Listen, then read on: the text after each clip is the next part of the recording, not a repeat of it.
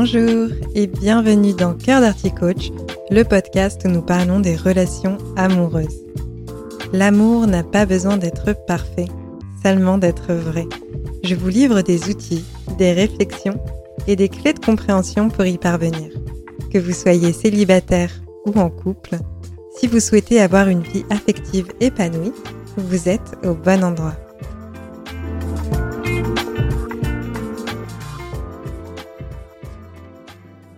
Bonjour à toutes et à tous, je suis ravie de vous retrouver dans ce nouvel épisode de Cœur d'Arty Coach. À partir de cette semaine, je vous l'annonce, je vais essayer de sortir un épisode un lundi sur deux et être de nouveau régulière. Je vous le dis comme ça, il y a une forme d'engagement envers vous et ça me permet de tenir une vraie routine dans le temps. Parenthèse terminée, aujourd'hui je vais vous parler des différentes stratégies de fuite. Il s'agit des comportements qu'on va mettre en place consciemment ou inconsciemment pour éviter de mettre le nez dans certaines choses qui nous dérangent. Je vais en parler sous le prisme du couple, mais c'est valable dans n'importe quelle relation et aussi n'importe quel domaine de vie, donc je vous invite à écouter cet épisode jusqu'au bout si vous êtes déjà là. Peu importe le statut de relation dans lequel vous êtes, je pense que cet épisode peut être intéressant. C'était donc mon introduction, qui est une invitation à écouter la suite, peu importe votre statut relationnel. Je trouve que c'est un bon moment pour moi de vous parler de cette thématique de la fuite, puisque c'est quelque chose que j'ai moi-même expérimenté à un niveau personnel dernièrement, et souvent quand je vis quelque chose, ça me donne l'inspiration d'en parler parce que je suis passée par là aussi, et j'ai eu à dépasser cette chose. Donc comme ça a été un sujet pour moi récemment, nous y voilà, on y est.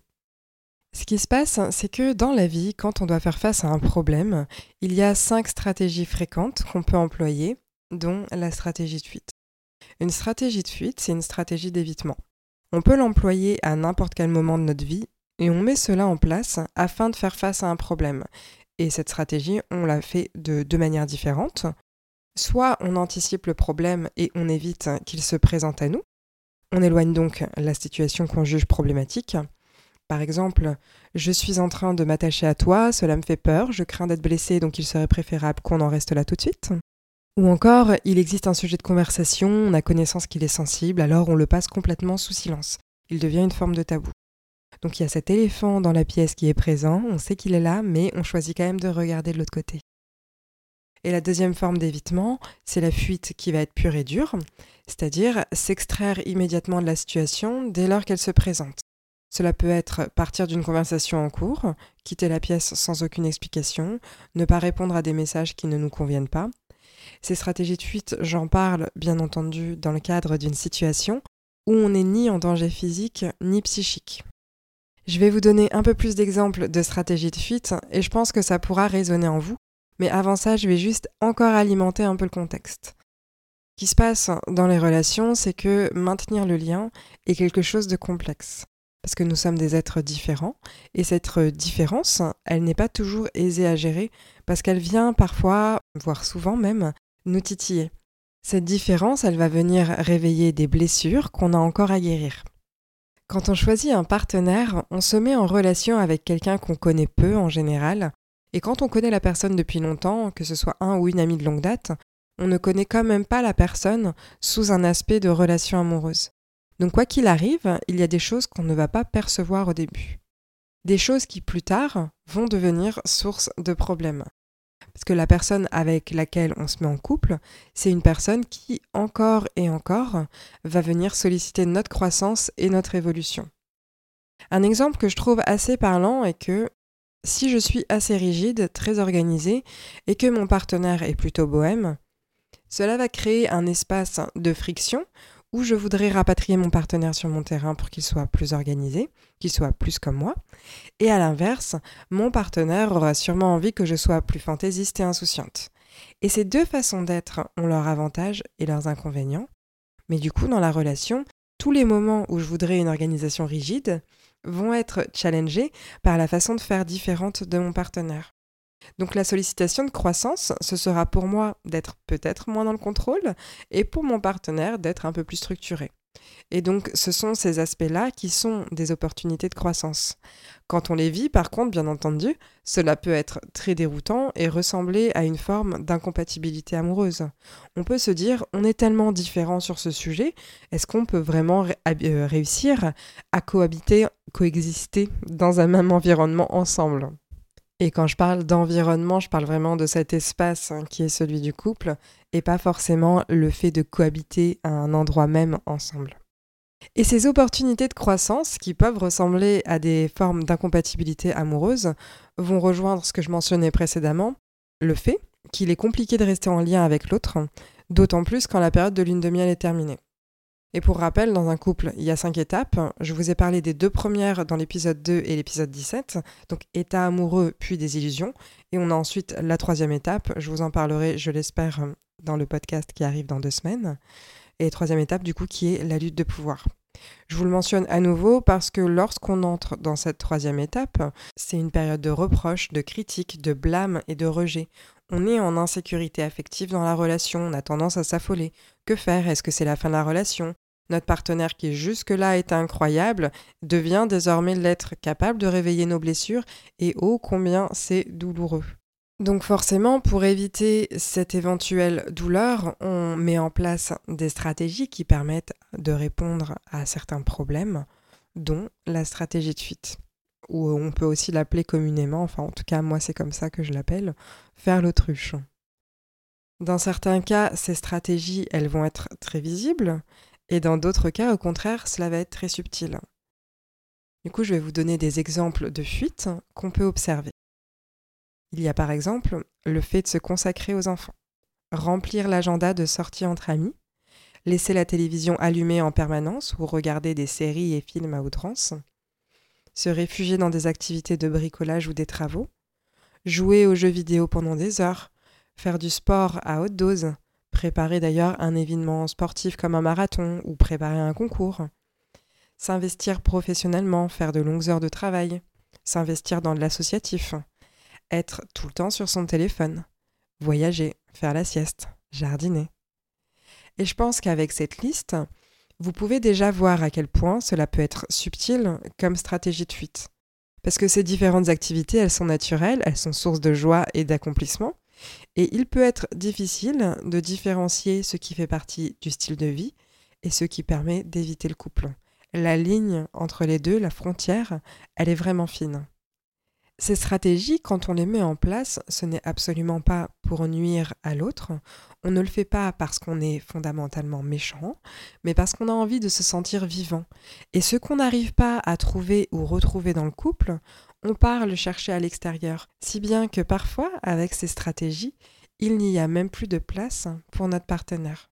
Et les exemples que je vous ai mentionnés sont des façons entre guillemets saines de fuir, dans le sens où ce sont des choses qui vont permettre de parvenir à de l'accomplissement personnel ou une meilleure santé, mais il existe d'autres fuites qui vont être plus graves et avoir un impact plus fort sur la relation, comme les maladies, l'adultère, les dépendances que ce soit aux drogues, dont l'alcool, les écrans, les jeux, etc.